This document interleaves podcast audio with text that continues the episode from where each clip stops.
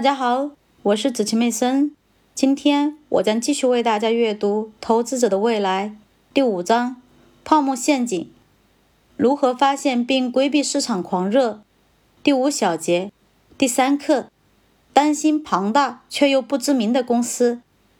泡沫形成的另一个标志是默默无闻的公司被冠以巨大的价值。两千年二月十一日。我发现自己的电脑屏幕上闪烁着这样的标题：“思科公司可能迈向万亿美元市场价值。”这篇文章的作者大卫·威尔逊援引第一波士顿的分析家保罗·温斯坦的话说：“思科的市场价值将会在两年之内达到一万亿美元。”当时这家公司的市值刚刚超过四千亿美元，位居世界之首。五年之前，纳斯达克榜单上的所有股票市值之和也达不到一万亿美元。而根据温斯坦的预测，仅思科一家公司就可以在两年之后达到这个水平。毫无疑问，思科为投资者提供了不错的回报。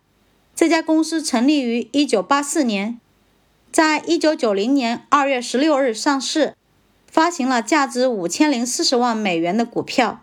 到两千年二月，在其首次公开发行的股票中投入一千美元的投资者已经可以拥有一百万美元。这样的收益率相当于平均每年将年初投资额翻一番。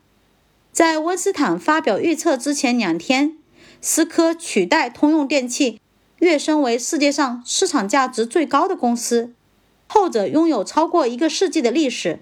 并且在全世界拥有极高的品牌认同度。然而，思科在这一点上却有些不同。令人吃惊的是，大部分美国人，包括许多股票持有者，如果不是大多数的话，都不清楚思科到底从事什么业务。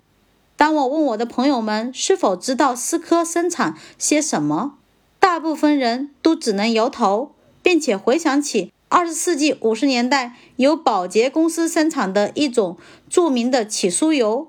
当我告诉他们，思科的销售收入有百分之七十来源于互联网使用的交换机和路由器时，大多数人都不知道这两样东西有何用途。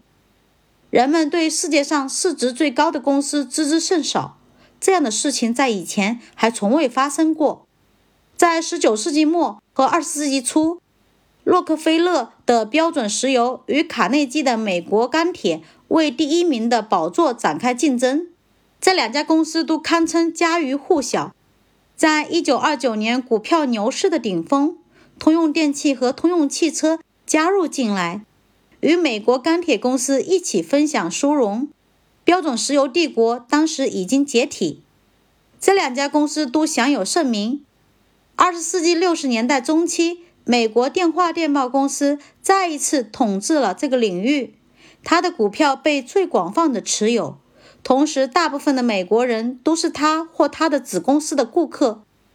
IBM 在一九六七年夺去了美国电话电报公司的桂冠，尽管大多数人当时并不知道，现在仍然不知道电脑是如何工作的，但是人人都听说过 IBM，也都知道电脑有何用处。事实上，由于 IBM 在二十世纪五十和六十年代占据了电脑市场超过百分之八十的份额，IBM 机器几乎成了电脑的同义词。在杰克·韦尔奇的领导下，通用电气于一九九三年末重新登顶，直到一九九八年底才被获得巨大成功的软件公司微软取代。几乎每个使用过电脑的人都用过微软的操作系统。或是文档处理工具、电子表格、绘图程序等。